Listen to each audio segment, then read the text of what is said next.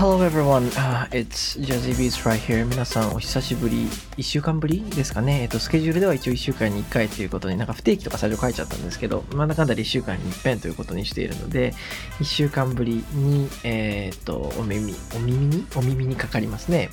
えー、っと、ご無沙汰してます。ジャズビーツです。自分でなんかあんまりこういう、なんか自分の、なんでしょうね、あの、ステージネームっていうか、なんていうんですかね、あの、アーティストとしてやるときの名義を出してないので、だか自分であんまりこういうものですって名乗るときに、この名前がね、あの、どこまで認知されてるのか、ね、わかんないんですけど、はい、あの、ということで今日も、いろいろベラベラ喋っていこうかなと思っています。で、何の話をしようかな。前回は、あの、淳さん、僕の、えー、カメラをやる上では、えー、特に音楽っていう世界で、カメラをやるっていう話の時にはもう、あのー、絶対に外せない、そんな人とのあの出会いの話をさせてもらったわけですが、今回どんな話をしようかな、どんな話をすると皆さんがこう興味を持ってくれるんだろうって、やっぱり独りよがりにならないようにしたいなと思っていたので、なかなかこう考えるところはあったんですけど、まあ結局、そもそもこの、なんだろう、こういう形でポッドキャストで配信したいなとかって思ったのも、前回言ったように別に僕は配信者になりたいとか、配信でなんか、あのー、広告収入を得てとか、全然そんなことを考えてなくて、なんか皆さんが面白いなと思ってくれるコンテンツってどういうものなんだろうとか、なんかこう、文字にして、えー、ノートとかツイッターとか、そういうもので語ることとはまた違う、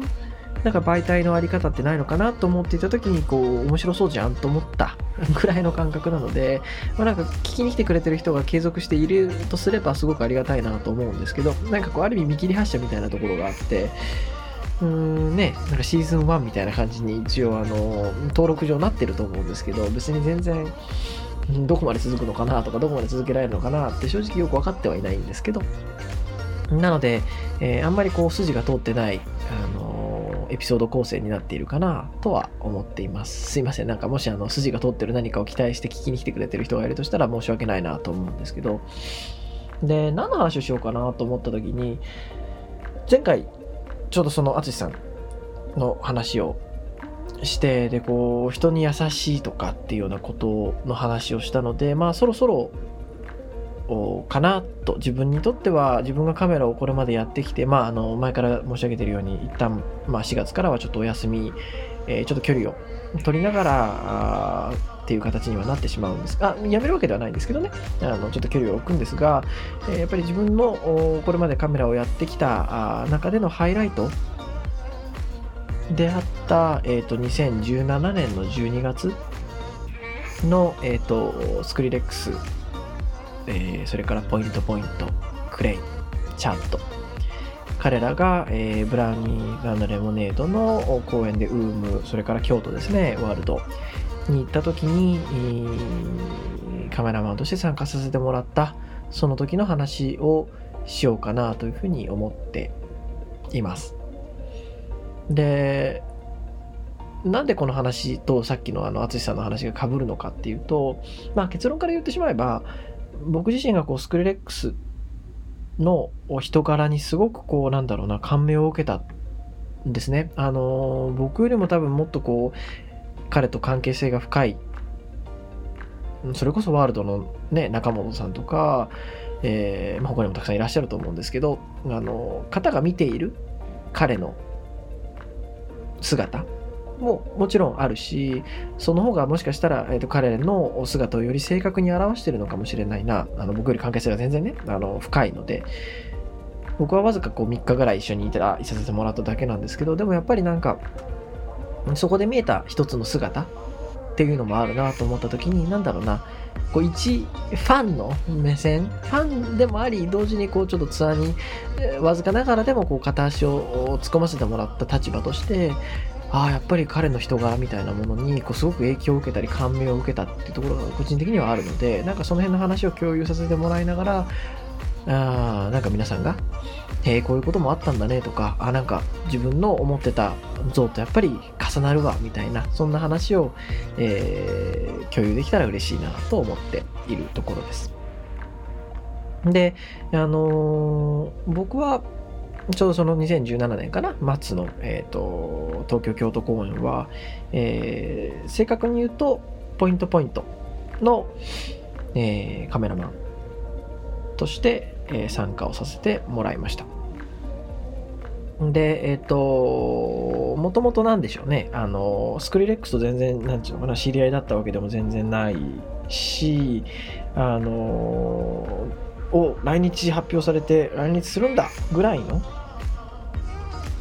感覚だったんですよね。で、まあなんでしょうね。どうにかしてでもなんか参加し、前から言ってるように、僕結構こう、ね、ハードウェルのその最初のエイプトラムスと仕事をする仕事っていうかね、あの撮影させてもらう時にもよりも前にもあのいろんなアーティストに DM を送ったりみたいな話をしてたと思う。多分結構皆さんあのそうだと思うんですよ。今カメラやってる方でも。最初は結構そういう人が多いと思うんですけどいきなりこうなかなかね仕事が得られるわけではないと思うのででまああのその今回のそのお話のテーマになっているツアーについてもまあ、ふん、来るんだと思いながら、でもやっぱり、なんていうんですかね、参加したい、みたいな気持ちはあって、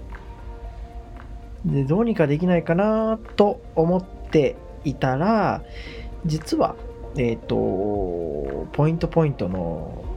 まあ、一人と言っていいまあ今はもしかしたらそうじゃなくなって今も一応そうなのかな？今もそうなんですよね。と思うんですけど、えっ、ー、と、エイザーですよね。えっ、ー、と、日本語だと僕すいません。全然あの、アザールって呼んでいいんですかね？なんか、わかんない。多分そうだと思うんですけど、彼と実は Facebook 上でたまたま、あの、つながることができて、で、あの、カメラマンいるの？みたいな話をしたら、うんちょっとよくわかんないみたいなことを返事が来たんですよ。おそれもなんかそれ こそあの最初にハードウェルのあのねカメラマンのレインとかのつながった時ぐらいの衝撃があって返事がそもそも来るなんて思ってなかったのでお返事来たみたいな感じだったんですけどでそこからなんかトントン拍子に話が進んででたまたま僕があの最初にお話したように実家が関西なので、えー、関西公演と、まあ、東京に住んでて東京公演っていうこともあってちょうどこう、まあ年末だし、まあ実家に帰るいい機会だということもあって、じゃあ、あのついていけるんだけど、みたいな話をこちらっと言ったら、でちょっとツアーマネージャーに相談してみるみたいな話をして、で、話をつけてくれたんですよね。で、えっと、まあ、ノーギャラなんですよ。正直、あの、その時まだ。だって、まあそりゃそうですよね。確か彼と仕事を、そのポイントポイントたちと仕事をするときは、僕まだ全然実績がそれこそエイプドラムスと、えっ、ー、と、ガマだけ？本当にびっくりしたんですけど、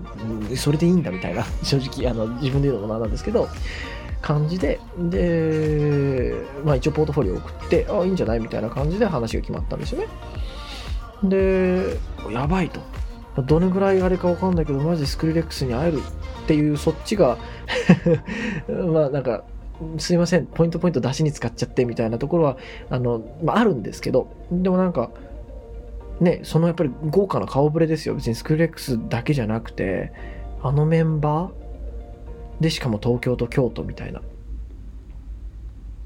ていうのがもうそもそも興奮ですよね。で、しかもスクリレックスがウルトラに来て以来ですよね。2015年ちょうどえっ、ー、と僕もいたんだ行ったんですよね。淳さんとかとそれこそあのいさせてもらったので以来であのステージに立っていた。で僕がこう観客席から見ていた。普通のね何でもないエリアですよ。そういう意味で言えばこうチケットを自分で買って行ったわけですからそのなんかね VIP でもなければ VVIP でもなければ本当にこうチケットを買った人たちがいるエリアから見ていた。人に会えるっていうのが本当に有頂天だったんですよね。なんかなんだろう。すごかったと思います。自分でも。すごいテンション上がっちゃってたんですよね。でなんかなんだろうな。うーん。本当に今でも実感ないです。そういう意味で言うと。東京公演やって京都一緒に行って一緒に行ってって言ってもあのお伝えしたように僕はこう無賃だったのであの別ルートで行ったんですよ。彼らと一緒に移動してない。あのつまりプロモーターの方とかが別にチケットを僕の分まで用意してくれてるわけではないので僕は普通に自分で行ってっていう感じだったんですけどあの京都まで行ってでね伏見稲荷とか一緒に回らせてもらったりしてあのスクレックスのお父さんとかねいらっしゃったんですけど兄弟とかの方とかねで別にその僕がどうこうっていう話をどうやって言いたいわけじゃなくてさっきあの一番最初にお話ししたようにやっぱ彼の人柄に本当に僕は感銘を受けたっていうのがすごく大きいんですね。でずっとこれはあのどうだったっていうことを聞いてくれたあのいつもお世話になってる人とかにそんなこのエピソードを話したことがあるんですけど京都に行って、まあ、皆さんでマイクロバスで一個一個で移動したんですよね。であの今でもあのお世話になってるワールドの中本さんそれから本田さんが、まあ、あの、一応こう、コーディネートしていただいて、で、僕はこう、なんか、誰やねんこいつみたいな感じだったと思うんですけど、あの、ね、長本さんとかからすれば。で、一緒についていて。で、たまたまあの、えっ、ー、と、どこだったかな？都メッセ？京都の。のあたりのところで、ちょっとコーヒー休憩しましょうみたいな、お茶しましょうみたいな感じで、あのコーヒー買ってきますねみたいなことを中本さんがなんか言っていただいて、で、あの、スタバに行っていただいたんですよ。買いに行ってきますねって言って。で、でも一人じゃね、すごいご一行様ですから、当店持てない。で、本田さんはいらっしゃったのかな？一緒に行ってくださったのかちょっと覚えてないですけど、で、まあ当店ね、数人いないと人手がコーヒーとか持ちきれないし、みたいな、それぞれいろんなバラバラの注文なので、で、じゃあ僕もやっぱ手伝った方がいいだろうなと思って、あの、一緒にバスを置いて、で、買いに行ったんですよ。で、そしたら、スクリレックスが一緒に降りてきてくれて、あ俺も一緒に行くよみたいな感じで。で、コーヒー待ってる間もずっと待っ、まあなんか伸び伸びしてたんですけど、自由に。で、一緒にコーヒー持ってくれたんですよね。で、なんだろう。僕、いや、言ってですよ。だってグラミー賞取ってる人ですよ。あの、ご存知ない方ももしかしたらいるかもしれないですけど、本当になんだろうな、僕その後いろんなアーティストの方と仕事させていただいて海外のね DJ の方と仕事させてもらいましたけど本当にスクリレックスっていう名前は本当にその彼らにとっても特別、まあ、僕にとってももちろんすごく特別だしもう本当雲の上のような人なんですけど特別なその彼もっと選ぶってもいいと思うんですよ。俺すげえみたいな。僕だったら絶対なんかね、あの、調子乗っちゃうんで、絶対そうなるし、コーヒー、はん、行ってきて、みたいな。頼むわ、みたいな感じ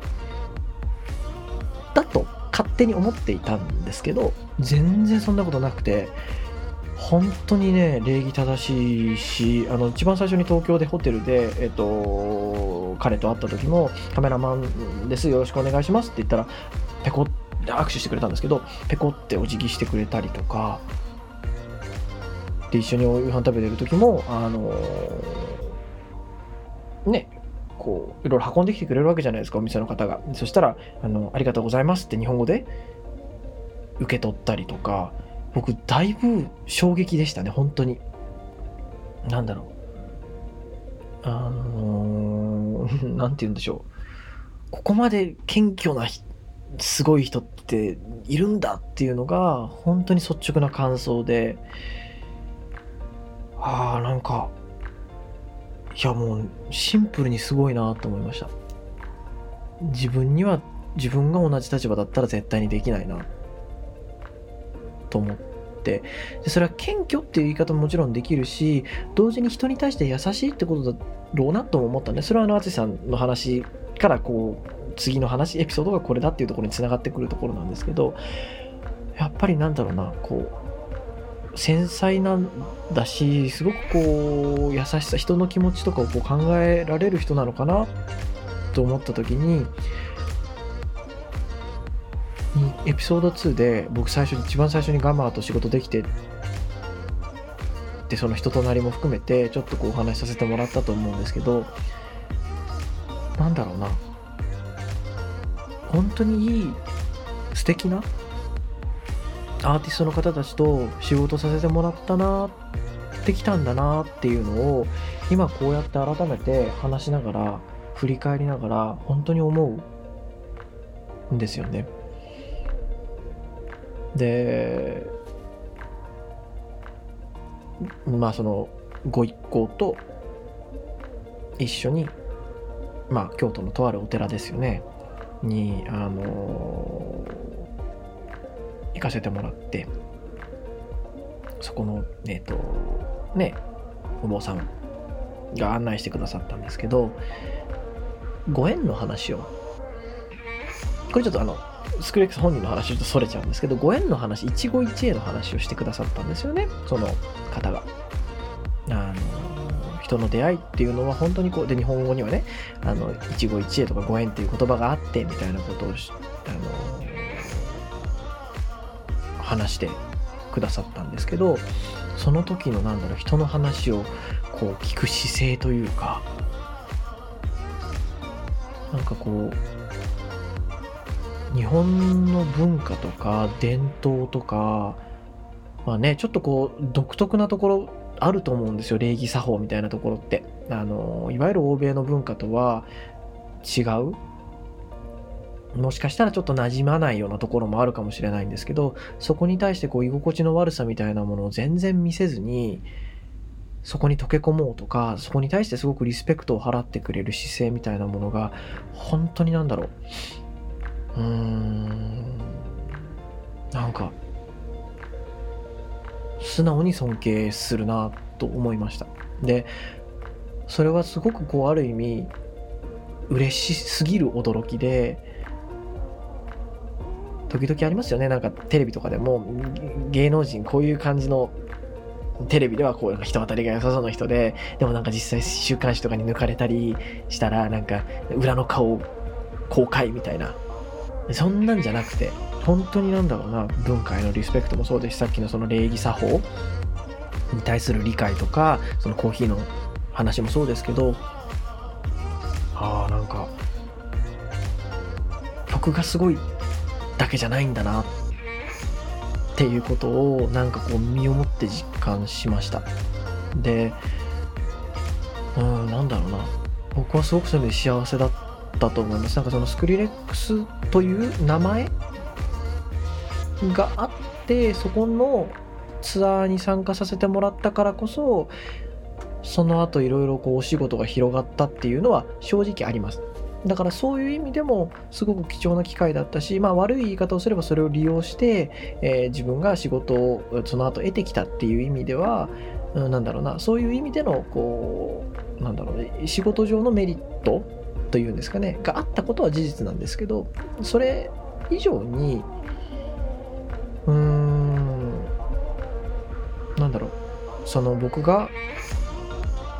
観客として2015年に憧れの人とのようなね存在として見ていた人と一緒に仕事をさせてもらってその人の人となりが本当にこう、うん、素敵だった自分にとってはすごく響いたっていうことがああやっぱり人との出会いとかっていうものに対しての希望になったしうんなんかあのタイミングで当然ね彼は覚えてないと思うんですよ僕のことなんか。多分また会ってもなんかまあね優しいと思うのであのああの時いたよねぐらいのことは言ってくれるかもしれないですけど多分本当にね1年に何人の新しい人と出会うんだろうっていう感じの人だと思うのでだけど僕からすれば彼にとっての僕は、まあ、そういう存在だと思うしそれは事実だと思うんですけどだから僕にとっての彼っていうのはそういう人として映ったんですよね。うんもしかしたら今聞いてくださってる人の中にはなんだろうまあ所詮ねちょっと数ついたぐらいで調子乗ってんじゃないよと、まあ、思うような方もいらっしゃるかもしれないんですけどやっぱり僕にとってはその数日っていうものがすごく貴重だったしそこで学んだこととかっぱ人として謙虚であることっていうのはどんな人でもまあ同じなんだなっていうのはうんすごく大大事にしたいエピソードとして残っているところです。はい。まあなんかわずか3日の、すいません、3日の話をわずかこのね、あの、2、30分でまとめちゃっていいのかっていうようなところはあるんですけど、でもなんかそうですね、あの、本当にそこがすごく印象的だったんですよね。あの、もちろん、ショー自体はすごかったんですよ。すごかったんですけど、そんな話をするよりも、なんか、僕はそこの人となり、彼の、人間としてのなんかこうスタンスみたいなものにすごくこう感銘を受けたというかっていうところがあったのでちょっとこの話のトピックとして選ばせてもらいましたで本当に彼との彼のツアーに一緒にあのわずかながらでも片足突っ込ませてもらったことによってそれこそ中本さんとか、えー、本当にいろんな方との出会いにつながったっていうところがあるのでうん、そういう意味でもすごく素敵な機会を与えてくれたそういうアーティストだなと思って今回あのエピソードに選ばせてもらいました。はい。ということで、えっ、と、エピソード4ということで、まあ、あの、まあ、きっと誰もが名前ぐらいは少なくとも聞いたことがあるのかなと思うスクリレックスというアーティストについて、えー、お話しさせてもらいました。あの、なんだろうな、うーん、まあ、そういうこう、いろんな人との出会いがある中で気づかされてきたことってすごく多くてそれは多分僕が自分が大学とか大学院で専門にしていることの中だけで生きていたのではひょっとしたら得られなかったことなんじゃないかなっていうようなことが、まあ、正直あるんですよたくさん。でなんかそういうことの大事さみたいなもそこの世界にえー、足を入れたから踏み入れたからこそ得られたものとか出会えた人っていうのの大切さっていうのをすごくこう今お話をさせてもらいながら感じるところでもあるのでなんかその辺がもし皆さんの聞いてくださってる中で響いたら嬉しいなというふうに思っています。ということで Thank you very much for listening to today's、uh, episode of Beats Place and、uh, yeah as always, I hope to see you again in the next episode. また次回のエピソードでお会いできれば嬉しいと思いますし、次回どんな話をしようかなっていうのを、まあちょっと自分でも考えてみたいなというふうに思います。あの、それこそ、さっきの話じゃないですけど、ご縁、一期一会だと思いますので、ぜひ、また、このご縁を大切に皆さんのお耳にかかれることを楽しみにしています。So see you in the next episode. Have a great day. Bye for now.